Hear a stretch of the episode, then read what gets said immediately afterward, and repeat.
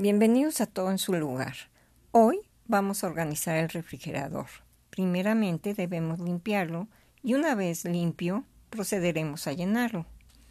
Es importante no comprar por comprar.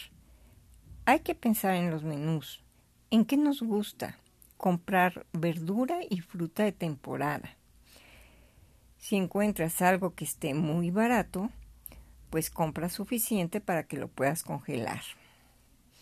Puedes desinfectar la verdura y la fruta y cortarla según la necesites.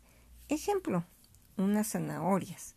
Puedes cortarla en cuadritos o en tiras y apartar algunas para el jugo. Pero haz esto al llegar del mercado. En el cajón donde van las verduras puedes poner una servitualla para que absorba si algo está húmedo y no se eche a perder lo demás. Los quesos y las carnes frías siempre deben de estar en paquetes que se puedan cerrar herméticamente. Lo que te sobra de las comidas, guárdalo en recipientes de preferencia de vidrio, pues conservan mejor la comida que el plástico.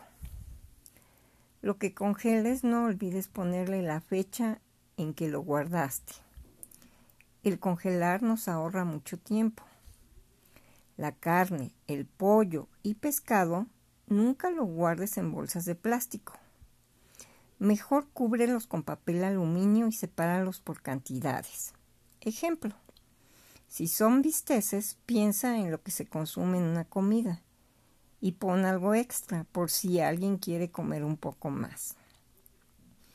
También ponles una etiqueta con la fecha. Debes estar al pendiente de no tener dentro del refrigerador nada echado a perder. Otra cosa que te ayuda es tener en toppers limones exprimidos para cuando hagas el agua. Solo añades el jugo y no pierdes tiempo. Lo mismo haz con otras frutas. Ten en la puerta del refrigerador, en la parte de afuera, una lista para que vayas marcando lo que se termina y no lo olvidarás a la hora de ir al súper. Debemos también de checar que los recipientes de hielos estén llenos. No olvides limpiar las latas, los recipientes en los que vienen los yogurts, refrescos, etc. Así cuando los utilices estarán limpios. Pon en la parte de arriba lo que necesite estar más frío y en la de abajo las verduras y lo que necesite menos frío. No guardes las cosas en ollas porque te ocupan mucho espacio. Una vez por semana saca las sobras y ponlas como si fuera una especie de buffet para que la familia lo disfrute. Y que no acabes tirándolos porque se te olvidan. Todos tenemos imaginación y podemos inventar nuevos platillos. Espero que te haya sido útil y terminemos con una frase. El silencio es el sonido de una buena comida. Oliver. Nos vemos hasta la próxima.